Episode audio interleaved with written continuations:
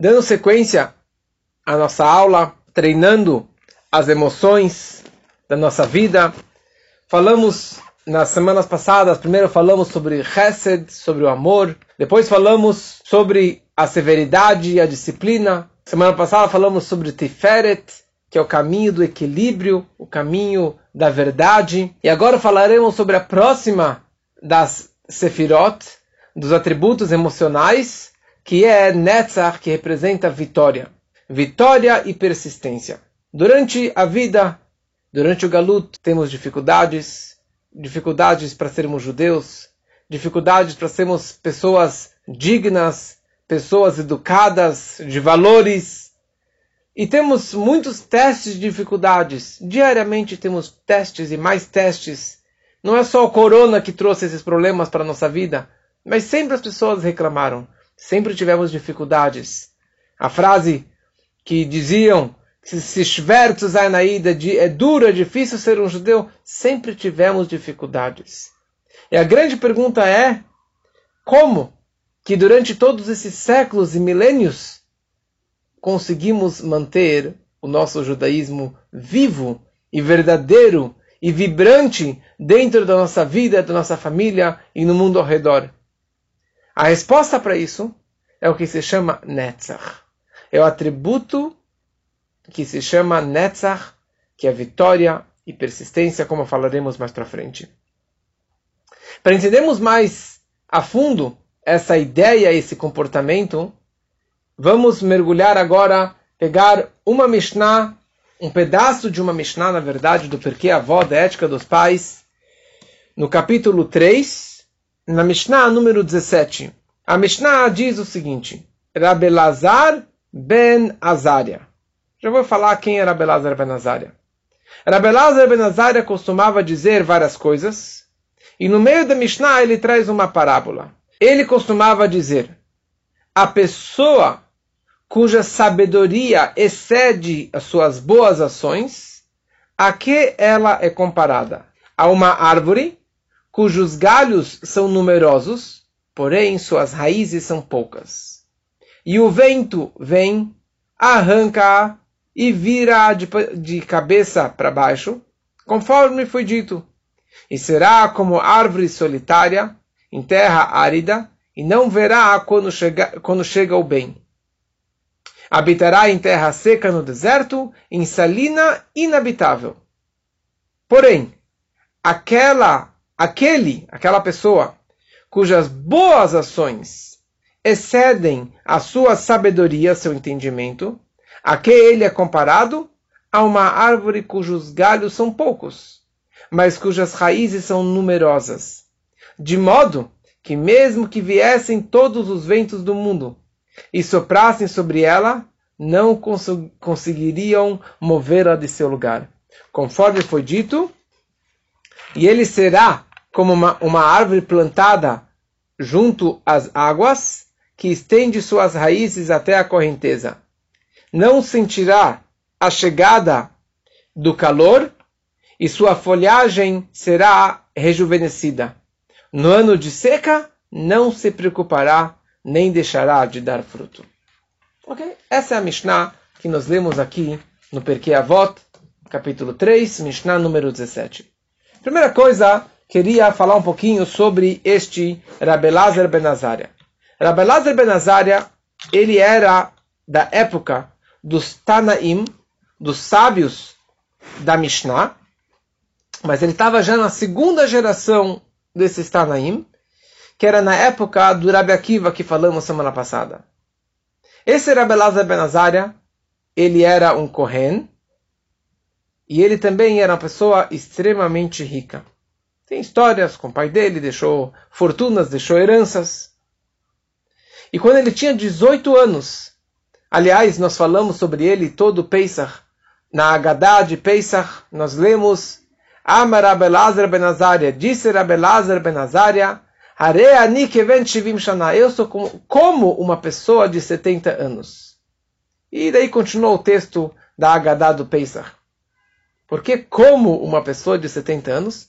Porque na verdade ele tinha só 18 anos. E teve lá uma discussão, fizeram lá um impeachment, e tiraram o líder anterior, que era Rabban Gamliel, e acabaram, foram atrás dele, do Rabbi Lazar Benazar, para que ele assumisse esse cargo de ser o líder da geração. No começo ele não queria, ele falou, imagina, só tenho 18 anos. E daí ele foi falar com a esposa, porque ele era uma pessoa extremamente inteligente. E rica significa, significava que ele tinha a despreocupação com todas as questões monetárias e mundanas. E ele foi perguntar para a esposa. Falou, querida, o que, que eu faço? Assumo esse cargo, não assumo esse cargo? E daí ela falou, olha, duas coisas. Primeira coisa, você tem cara de jovenzinho, você tem só 18 anos. E por outro lado, da mesma forma que tiraram este líder anterior, eles podem amanhã também te tirar. Não é uma liderança para sempre. Naquela noite, Deus fez um milagre que nasceram 18 fios de barba branca. Bom, eu acho que já tenho mais do que 18 fios de barba branca, mas não representa que, que eu recebi o conhecimento que ele tinha. Ele recebeu 18 fios de barba branca, que isso representava a sabedoria máxima do Rabbi Lazar Benazaria. E mesmo assim, a esposa falou, mas o que, que adianta tudo isso? Só ser líder por pouco tempo, que na prática ele foi por pouco tempo. Ele falou, olha, você tem a opção de usar um copo de ouro, um copo de cristal, uma vez para tomar um vinho delicioso. Ai, mas esse copo pode quebrar. Mas uma vez você usar um copo deste, já vale tudo. Se eu puder assumir esse cargo, ter esse papel de líder, não pelo orgulho, mas pela chá, pela importância, pelo papel que ele conseguiu é, exercer pela comunidade, vale. E na prática ele acabou assumindo a liderança e assim ele ficou reinando é, como líder durante um certo tempo sozinho. E de cara, no momento que ele assumiu a liderança, ele tirou o guarda-costas. Tinha lá um guarda na porta da Yeshiva que não deixava qualquer um entrar. Não era qualquer pessoa que entrasse. Na, na liderança do Rabban Gamliel, ele era como o, o Shammai, mais duro, disciplina, regras. Não era qualquer um que podia entrar. Ele tirou o guarda. Falou, qualquer um pode entrar. Antes a regra era qualquer pessoa que o seu interno não era como o seu externo, ou seja, que não era uma pessoa autêntica, não podia entrar. Rabban Rabelazar Benazari assumiu e falou: pode tirar o guarda, pode tirar a catraca, qualquer um que quiser entrar pode entrar à vontade e estudar Torá. E naquele dia aumentaram fileiras e fileiras de bancos para que os alunos pudessem sentar e estudar Torá. E por isso ele teve o apelido que era chamado Kerem Beyavne. Kerem é um vinhedo na cidade de Yavne, porque a yeshiva dele agora tinha fileiras, assim meio que arredondadas, que era da forma que eles também faziam os vinhedos naquela época. Porque eram tantos e tantos, centenas e centenas de talmidim, de alunos na sua yeshiva, que ele acabou recebendo esse apelido. Depois, Rabban Gamliel fez as pazes e ele voltou a também liderar o povo. Mas eles fizeram como que agora estão fazendo em Israel, dois anos um lidera, depois dois anos o outro lidera. Ali não eram dois anos, assim eram dois Shabbatot. Duas semanas um liderava e duas semanas o outro era o líder. Sobre a grandeza de Rabbi Lazar Ben Azaria, consta no Talmud o seguinte, que no dia que ele assumiu a liderança, ele respondeu todas as dúvidas que estavam penduradas. Todas as questões, as incógnitas, que ninguém tinha uma resposta durante tantos e tantos anos, naquele mesmo dia ele sentou e respondeu todas as questões. Era só para entender um pouquinho de quão inteligente, sábio e carismático e aberto Rabelazar Benazar ele era. E o exemplo que foi trazido sobre ele o apelido sobre ele era que ele era um, como um vendedor de temperos. Quando você vai comprar para um, um vendedor de temperos, qualquer produto, qualquer tempero que você pedir, você acabava recebendo. Ou seja, qualquer pergunta que você fizesse para ele, ele te respondia na lata. Ele tinha uma resposta na ponta da língua. E mais ainda, quando você entra numa loja de perfumes ou numa loja de temperos, não tem como você não sair perfumado daquela loja.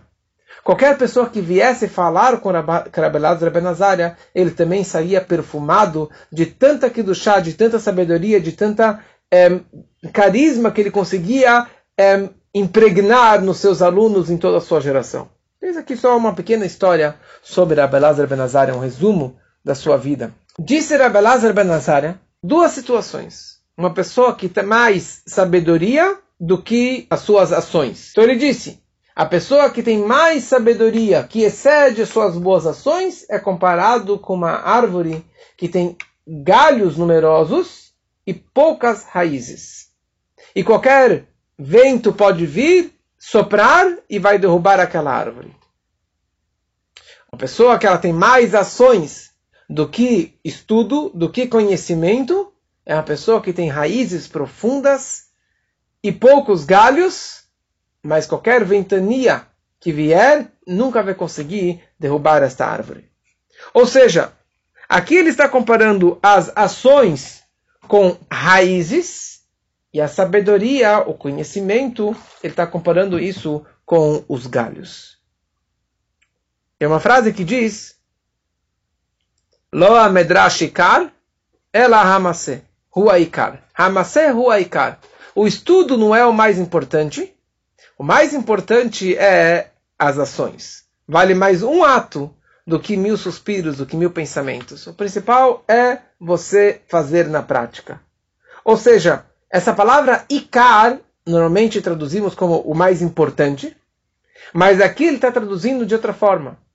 Que o mais, é, é, a raiz não é a sabedoria, não é o estudo, e sim a raiz é a prática. O mais importante, o principal, são as raízes. E a grande pergunta é: será que é assim? Será que o mais importante são as raízes mais do que a inteligência, a inteligência mais do que o conhecimento? Porque quem vem antes? O conhecer ou o fazer? Ou o estudo ou a prática? Para você exercer medicina, você precisa fazer anos e anos de faculdade. Para você exercer engenharia, você precisa fazer anos e anos de estudo. E qualquer outra coisa. Para você exercer o rabinato, você tem que fazer anos e anos de estudo de Torá. Então, como que chamamos aqui as raízes são as ações e o estudo so, somente são os galhos. A sabedoria é aquela que leva as ações. As ações não levam a sabedoria, o conhecimento. Então a questão é por que realmente aqui ele compara ou ele dá ênfase mais máxima nas ações e chama elas de raízes e o conhecimento, a teoria, só como algo abstrato, algo é, é, secundário que somente são os galhos. É explicado que com certeza as ações são consequência do conhecimento, do estudo. Porque no momento que você estuda, você consegue fazer. Gadol Talmud Shemevili Demasé. Grande é o estudo aquele que leva as ações. Se você não tem um estudo, você não, não tem as ações. E por isso que o estudo tem uma grande ênfase. Isso que estamos fazendo agora, o estudo de Torá. Só que o quê? A sabedoria, ela não é a raiz. A sabedoria é somente os galhos. Por quê? Explica num livro que é chamado Avot de Rabbi Natan. Ele compara esse conceito das raízes e dos galhos, mais raízes, mais galhos, menos raízes, menos galhos ele compara com, uma, com duas palavras famosas que são chamadas de Naase Venishma. Faremos e depois entenderemos. Essa frase foi a frase decisiva na hora do Monte Sinai. Quando que Deus tinha dúvida, estava perguntando para todas as nações se eles gostariam de receber a Torá. Sim, Deus primeiro ofereceu para 70 nações, os 70 povos do mundo, se eles gostariam de receber a Torá. E cada povo deu uma desculpa que eles não gostariam de receber a Torá e o judaísmo. E quando Hashem virou para o povo de Israel e perguntou: Vocês querem a Torá? Eles responderam: Nasce venishma. Primeiro nós faremos e depois entenderemos. Porque tem duas formas de você servir a Deus. Tem dois approach, tem dois caminhos de você servir a Deus. Uma forma é a Chokhmah, é a sabedoria, é o entendimento, é a parte lógica. Você vai estudar o Talmud, vai estudar Lachá, vai estudar Kabbalah, Hassidut, porque a, a teoria, a lógica, ou seja, tudo aquilo que eu entendo, eu faço. Eu não entendo, eu não cumpro, não vou fazer. Make sense? Ótimo. Vamos adiante. Mas no momento que eu não entendo, eu não irei cumprir esta mitzvah, esse preceito.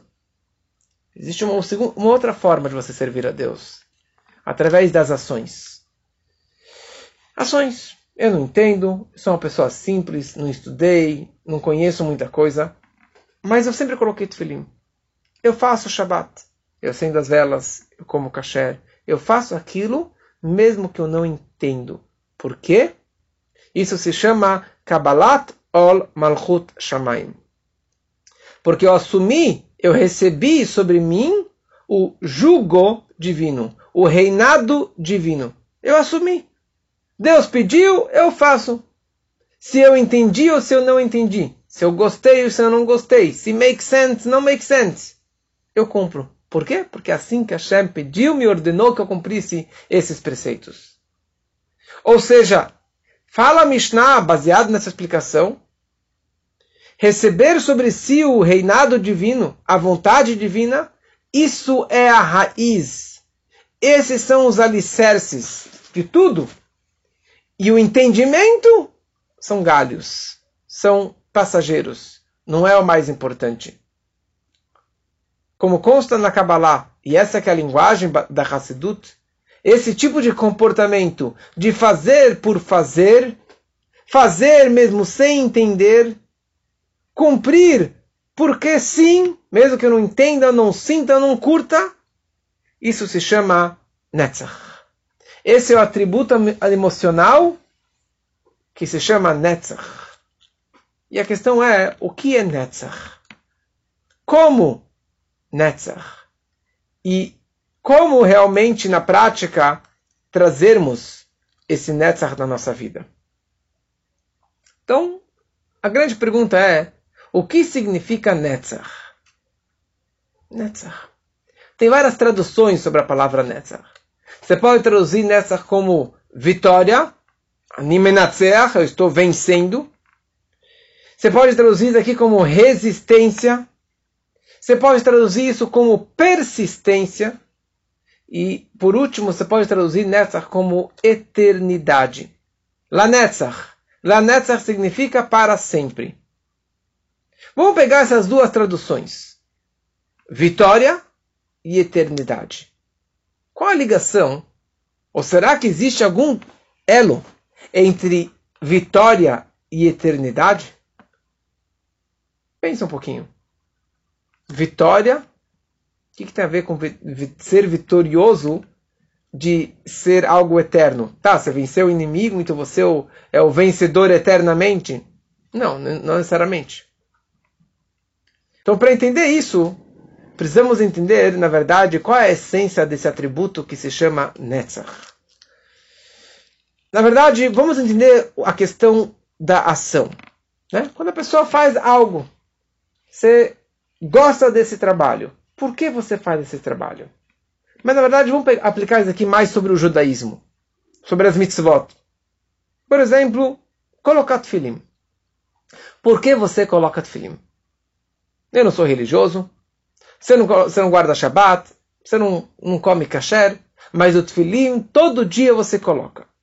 Ou você não come, não, não come aquela carne. Ou que você sempre acende as velas do Shabat. Por quê? Então tem três tipos de situações e de respostas. O primeiro fala, porque eu entendo a santidade do Tfilim. Eu li o livro do Ari Kaplan. Eu estudei, escutei Shurims, várias e várias explicações sobre a importância mística, intelectual, do poder das dos quatro caixinhas do Tfilim. E por isso eu coloco o Tfilim. Ok? Uma segunda resposta fala porque eu me sinto bem. Eu vibro colocar o Tfilim. Eu conheço uma pessoa que ele tem quatro pares de Tfilim. Ele coloca todo dia dois. Nós colocamos Rashi Rabenutam. Todo dia ele coloca tefilim.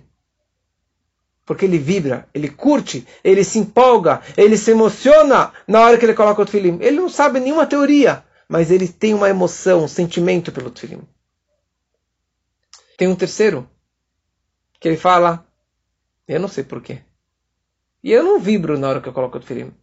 Mas eu sempre coloquei o tefilim. Eu vou continuar colocando o tefilim, aconteça o que aconteça. Eu vou brigar para colocar o tefilim. Nas piores situações, eu vou colocar o tefilim. E eu vou, nunca vou comer essa carne. Ou eu vou fazer de tudo para casar só com um judeu, com uma judia. Por quê? Porque sim. Na teoria eu não entendi o porquê que eu tenho que casar com uma judia. Mas eu vou casar com uma judia. Por quê? Porque sim. Mas porque sim não é resposta. Sim. Em várias situações, sim uma resposta. Então, na verdade, são três situações. Ou são três, talvez três etapas. Às vezes, ou três tipos de mitzvot no nosso dia a dia. Tem mitzvot que eu faço porque eu entendi, porque eu me identifiquei, eu gosto de estudar Torá, eu gosto de estudar Tânia porque é algo muito inteligente.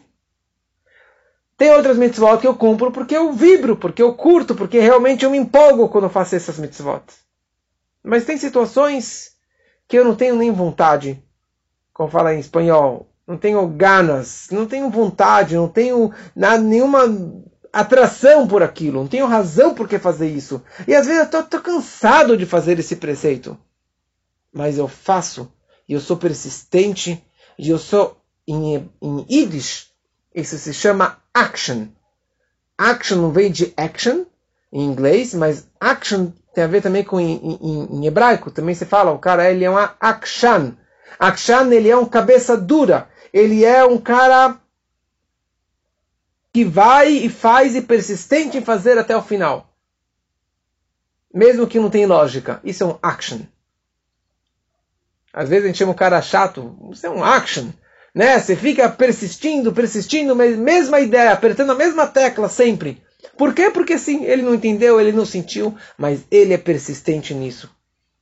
Ou assim também tem três tipos de pessoas que se aproximam do judaísmo, que fazem chuvá. Um faz porque ele entendeu, outro faz porque ele sentiu, e outro faz, ou, ou às vezes numa etapa da nossa vida do judaísmo, que você já não está mais entendendo, sentindo, vibrando, mas você mantém firme e forte por quê? Porque você assumiu sobre si, recebeu sobre si Kabbalat Ol Malchut Shamayim, o jugo divino, o reinado divino sobre si.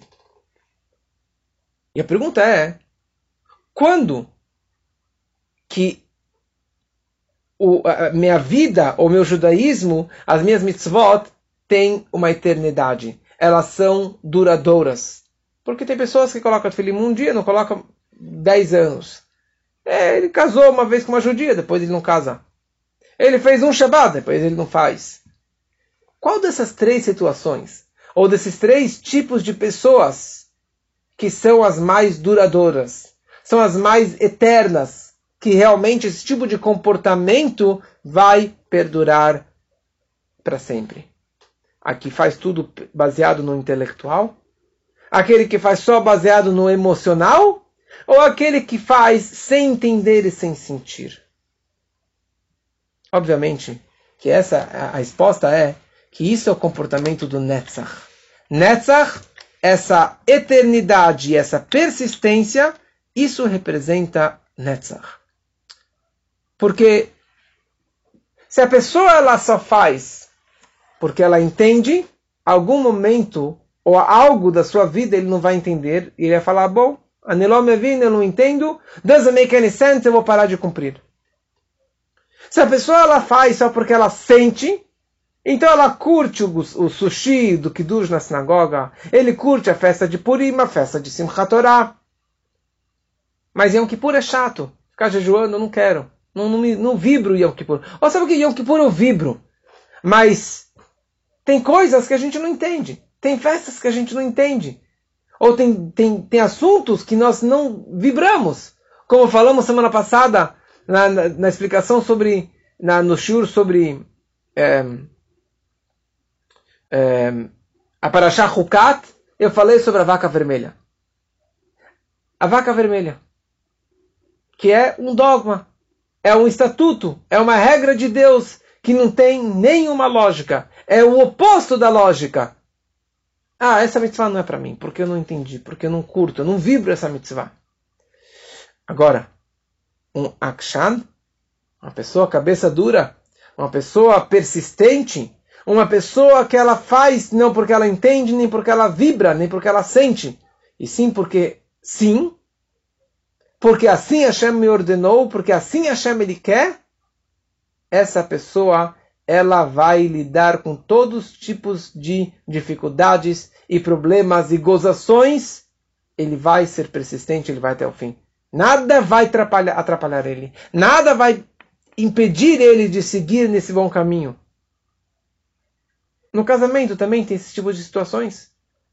No relacionamento, no casamento, no começo, aquele amor de paixão, aquele mar de rosas, tudo lindo, maravilhoso ou tem situações que a gente concorda um com o outro, um entende o outro, um respeita o outro, mas chegam situações da vida, ou momentos da vida de casado, que você discorda com seu cônjuge, que você não, não tem mais aquele amor que você tinha antes. Você não tem mais a, a cabeça não é, não é mais a mesma. E o que acontece? Na grande maioria dos casais acabam se divorciando. Porque já não tem mais aquele paixão, aquele amor não tem mais a mesma ideologia de vida, acaba se separando.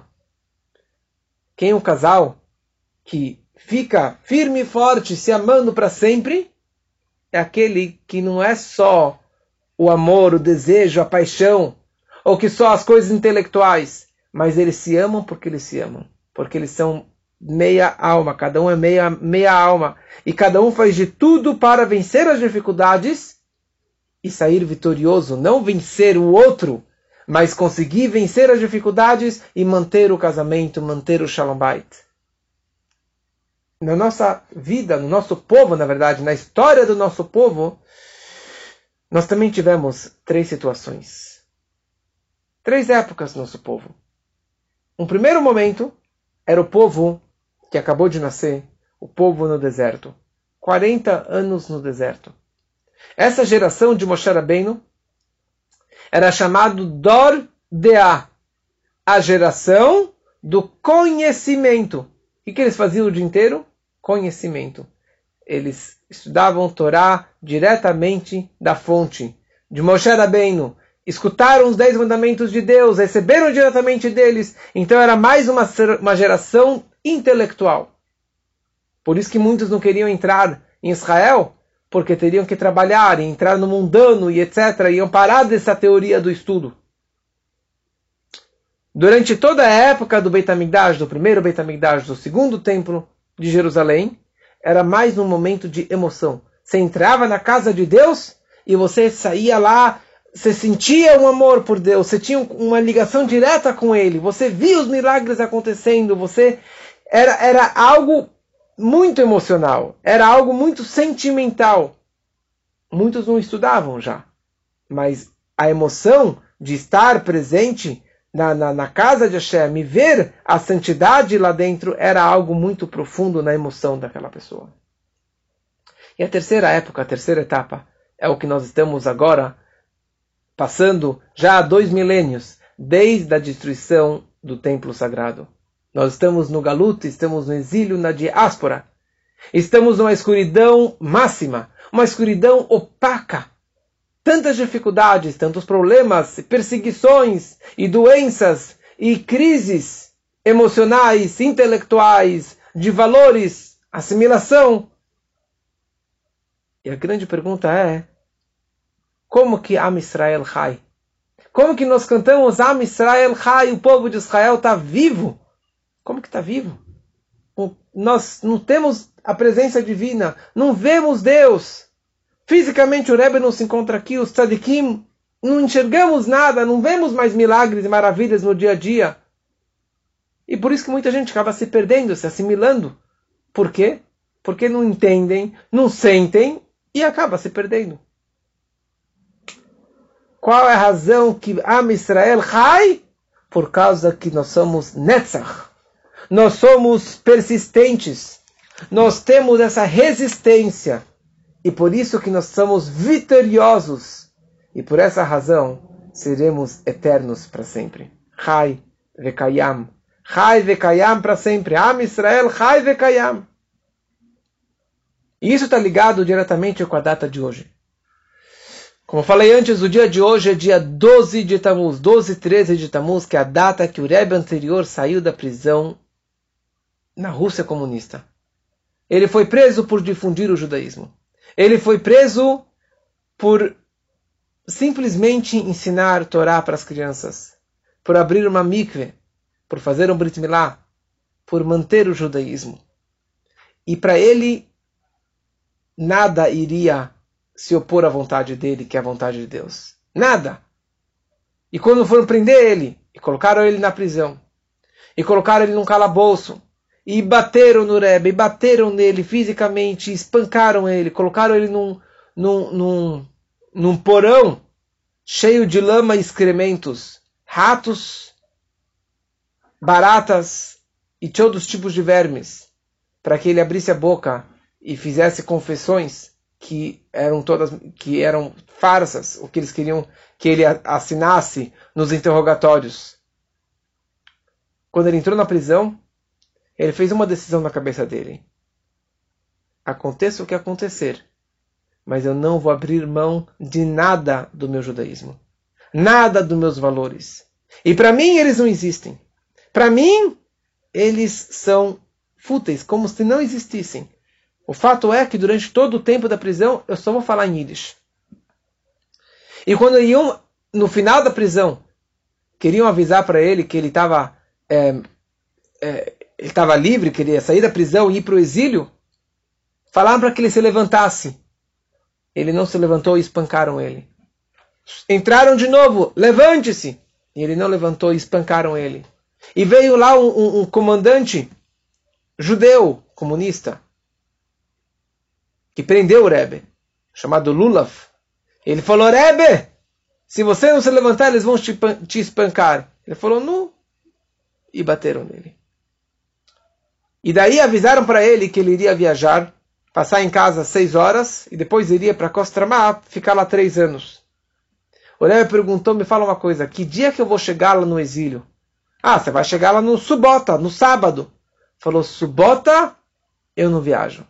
No sábado, no Shabat eu não viajo. E o cara ficou furioso, falou: Você vai morrer aqui, você não vai sair daqui nunca. Falou: Não, tudo bem, mas daqui eu não saio. Shabat eu não viajo. E na prática, isso era uma quinta-feira, ele ficou até domingo e no domingo ele acabou viajando. Ele poderia ter viajado no Shabat, não teria nenhuma proibição pela lei judaica de se salvar de um inferno, como que ele próprio chamou aquele lugar de um inferno. Mas eu não abro mão do meu Shabat, nada que aconteça, eu posso morrer, posso perder tudo. Mas Shabat eu não vou perder. Eu não vou abrir mão do kasher. Eu não vou abrir mão dos meus princípios. Por quê? Por causa que Netzach. E por isso, já que era algo tão enraizado dentro dele, que isso que é Netzach, por isso que ele teve essa vitória absoluta. Os próprios comunistas e judeus comunistas que prenderam ele, libertaram ele da prisão, e depois ajudaram que ele saísse da Rússia. E no começo não queriam deixar ele sair com os livros. Ele falou: daqui eu não saio sem todos os meus livros, que eram milhares de livros e manuscritos valiosíssimos. E eles permitiram ele sair com todos os manuscritos. E ele saiu vitorioso. Por quê? Porque isso é Netzach. Eternidade. Quando você tem um valor judaico enraizado dentro de si, dentro da sua alma, nos seus alicerces judaicos, você sai vitorioso de todas as dificuldades da vida. E você acaba tendo um judaísmo eterno, valores eternos, filhos, os seus frutos vão seguir também as suas raízes. Agora, se você não tem raízes profundas, se você não tem valores profundos, então também os frutos acabam caindo bem longe da árvore. E os galhos são fracos. Ao contrário, as raízes são fracas e os galhos são fortes. Você tem muito conhecimento, muitas emoções, mas se as suas raízes não são profundas, tudo acaba morrendo. Vem qualquer vento, qualquer crise, qualquer dificuldade emocional, financeira, assimilação, problemas, inimigos, já é uma razão para te derrubar. Derrubar você, a tua família, teu casamento, teu judaísmo, você acaba perdendo tudo. A grande razão é: por que fazer mesmo sem entender? Por que eu devo cumprir e seguir o judaísmo sem entender. Tá bom. No Matan Torah, no Monte Sinai, falamos na Sevenishma, faremos, depois entenderemos. Mas por que tem que ser dessa forma? Por que eu preciso fazer e depois entender? E mesmo fazer, mesmo sem entender, nunca entender. Por que? Por quê? Você não, tem, você não tem esse sentimento? Eu não estou conectado com aquela ideia. Está explicado na Hassidut que esse atributo emocional de Netzach é algo que está enraizado na alma, nas maiores profundezas da nossa alma. O entendimento e o sentimento, as emoções, são forças da alma, mas não é a alma própria, é uma expressão da alma. Eles não são o verdadeiro eu. Quando que o meu verdadeiro eu ele se expressa de verdade por intermédio do Netzach. Porque o Netzach é algo que está mais profundo dentro de mim. É a emoção mais forte de todas as emoções, de todos os sentimentos, é muito mais do que o intelectual, muito mais do que o emocional. Porque quando alguém quer algo de verdade, porque eu quero aquilo, eu estou apaixonado por aquela pessoa, por aquela comida, por aquele negócio, ou porque eu quero fazer aquela mitzvah, eu quero ajudar aquela pessoa, não tem lógica, não tem, não tem razão, não tem emoção. Eu vou até o final. Qualquer custo, qualquer situação, eu vou, eu vou ser persistente. Porque lama caja. Why? Não tem porquê. Porque sim. Porque é algo que está lá, lá profundo na nossa alma. E por isso os judeus são chamados de cabeça dura. Eles são um povo akshanim. Action em Yiddish. Mas no bom sentido, não no mau sentido. Tem gente que leva isso aqui para o mau sentido. Mas a nossa essência é que nós somos um povo persistente. Porque nós estamos enraizados com esse netzach dentro da nossa alma. O judaísmo, Torá e mitzvot é algo muito profundo na nossa essência. E nada vai nos derrubar. Certa vez alguém perguntou para o Rebbe anterior, que fez o aniversário ontem, que está sendo libertado da prisão hoje, perguntaram para ele, me fala uma coisa, Rebbe, por que se coloca o tefilim no braço esquerdo? O Rebbe respondeu para ele, me fala uma coisa, você sabe me responder, é, ou você poderia me perguntar também, por que o tefilim é preto? E por que o tefilim é quadrado? E por que na mão esquerda? E assim por diante. Ele falou, olha, você sabe por que Hashem pediu que seja desta forma e não daquela forma? Simplesmente porque Hashem ele quer que nós sirvamos a Ele, façamos a sua vontade. Ou seja, se eu entendo ou não entendo, não faz diferença. Porque se eu entendo, eu não estou servindo a Deus, eu estou me servindo. Eu, eu entendi, eu gosto, me agrada, então estou me servindo se você não entende, aí sim que você realmente está servindo a Hashem. Quando vem da essência da alma, você consegue despertar a alma do outro judeu também. Assim o Reb Mendel Futterfass, que foi o Yortzei dele semana passada, Reb Mendel Futterfass, quando ele chegou em Nova York, e ele queria fazer a atividade do Rebbe de colocar filhinho com as pessoas, ele ia das ruas de Manhattan e ele virava para qualquer judeu ele falava You Jew, I do. You tefillin, I tefillin. E com isso o cara levantava a manga, arregaçava as mangas e colocava o tefilim. Da minha essência para a tua essência. Da, da minha vitória para a sua vitória. E essa ideia se expressa principalmente hoje. E hoje, mais do que ontem, mais do que ano passado, do que 20 anos atrás, e mais do que dois mil anos atrás durante todo o galut. E quanto maior o exílio, maior a escuridão é, maiores as dificuldades. E melhores as oportunidades de nós despertarmos e revelarmos a nossa verdadeira identidade judaica. A nossa essência da nossa alma, que é esse atributo do Netzach. É o momento que nós temos a oportunidade de despertar e de revelar nosso Mesirut Nefesh, o nosso alto sacrifício de fazermos as coisas porque sim. Não porque eu entendo, não porque eu sinto, mas sim porque sim, porque assim Hashem ele quer. E por isso, as ações, compara Rabelazar Benazaria com as raízes, com esse receber sobre si o jugo divino, que é algo que está enraizado profundamente na essência da nossa alma judaica. E por isso, qualquer ventania que vier, qualquer dificuldade que vier, crise que vier, problemas, qualquer tipo de problema, nunca vai derrubar o nosso judaísmo. Pode inventar, soprar, mas derrubar o nosso judaísmo, derrubar a minha vida, ninguém vai conseguir me derrubar. E por isso, judeus, que eles são judeus de coração, judeus tradicionais, mas sem vivência judaica, judeus na teoria, mas não na prática, vem um vento e derruba essas pessoas.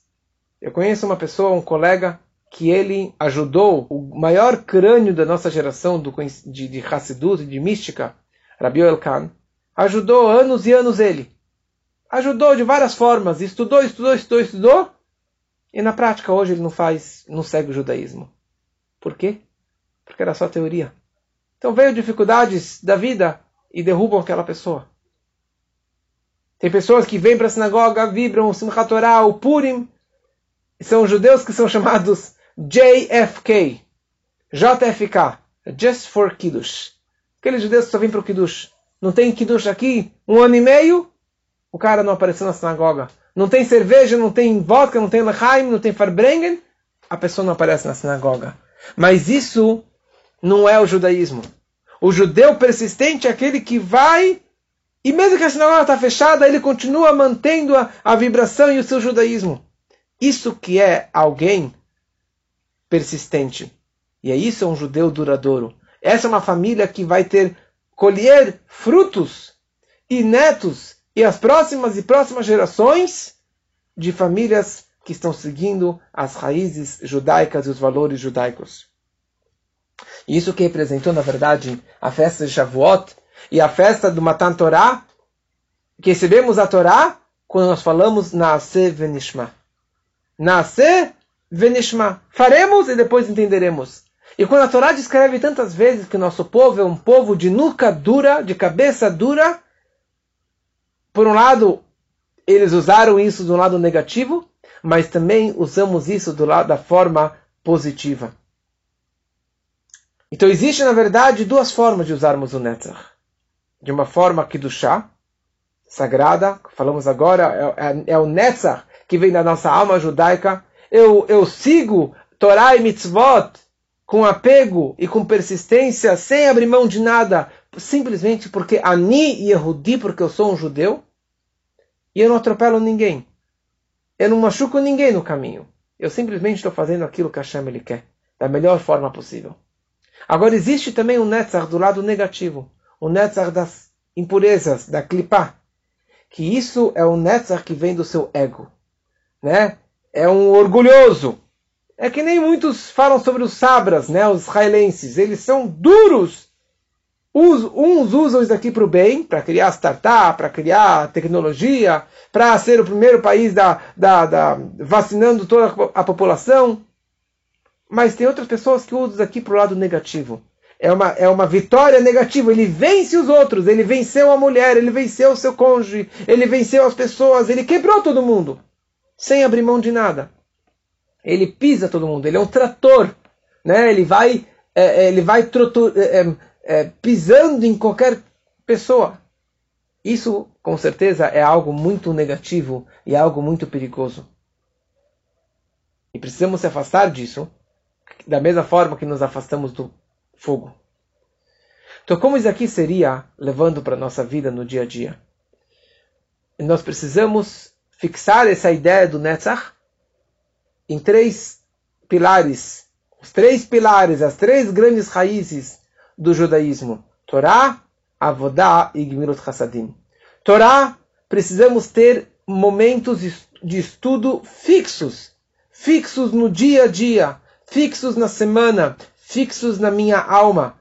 Vai ter dificuldade, a criança vai estar chorando, está chovendo, e sei lá o que mais. Hoje é mais fácil que tem o Zoom, mas ah, não posso, estou cansado, não vou assistir o Zoom, não vou, não vou participar do Shur. Tem que ter um momento fixo na sua alma de estudar a Torá. Um tempo fixo em relação a Tfilah, a reza, Todo dia precisamos fazer a reza. Um mais, um menos, mas precisamos fazer. Mesmo aquele dia que está cansado, está chovendo, você precisa colocar o tefilim, fazer o Shema Israel, rezar com o minyan, fazer o que precisa fazer de uma forma fixa. E não, ah, se eu vou, você tem que você é legal, você tem um yort, você tem que fazer o Kaddish. Tem que ser algo fixo na sua vida. E assim também em relação a Milut Hassadim, atos de bondade, dar tzedakah, ajudar o próximo. Você não dá para o próximo só quando que está de boa, quando você tem dinheiro sobrando. Ah, chega a crise, dificuldades, corona, as lojas estão fechadas, eu vou parar de dar tzedakah. É a primeira coisa que as pessoas fazem. Cortaram os donativos, cortaram a ajuda para a comunidade. Vem nos ensina Netzach. Que quer dizer vitória persistente? Tem que ser principalmente no Gemilut Hassadim. Quando que você é vitorioso? Não quando você gosta, e quando você entende, quando você está com dinheiro, com o bolso cheio de dinheiro, mas sim quando você tem dificuldades. Quando estamos no, no aperto, quando estamos no galut, quando você está com dificuldade e você é persistente e dá e faz até o final, aí você está expressando, na verdade, a sua essência da sua alma. De quão importante isso é e de quão valiosa é essa tzedakah. Certa vez, é, um milionário perguntou para o seu mestre, ele falou: Olha, eu tenho muito dinheiro, qual é o valor mínimo que eu devo dar para valer como tzedakah? E o seu rabino falou: Quando te doer. Quando doer, daí está valendo. Ou seja, se você dá tzedakah quando te dói, quando realmente você sentiu falta daquele dinheirinho, e e você não estava com vontade de ajudar nem aquela pessoa, e nem aquela razão, nem aquela causa, e você deu, perdendo aquele dinheiro, isso é verdadeira tzedakah. Como consta sobre o, o grande benfeitor, que ajuda, ou ele, a família toda, hoje ajuda realmente com milhões e milhões de dólares anualmente, o Mr. Sam Rohr. E ele falou o seguinte, que quando que tinha uma grande crise no mundo e grandes milionários pararam de, de fazer as suas doações, perguntaram para ele: será que você vai parar de vai diminuir as suas doações também? Ele falou: é fácil dar quando que todo mundo está dando. É fácil dar quando que eu tenho muito dinheiro. Todo o kunz, ou toda a questão é você dar quando que ninguém está dando e não tem dinheiro no mundo e diminuir a minha entrada. Essa que é a grandeza da minha tzedakah que possamos nos enraizarmos de uma forma mais profunda com o judaísmo, e isso é o que vai garantir que nenhuma ventania do mundo, nenhuma crise do mundo vai nos derrubar. Agut Yomtev, uma boa noite para todos.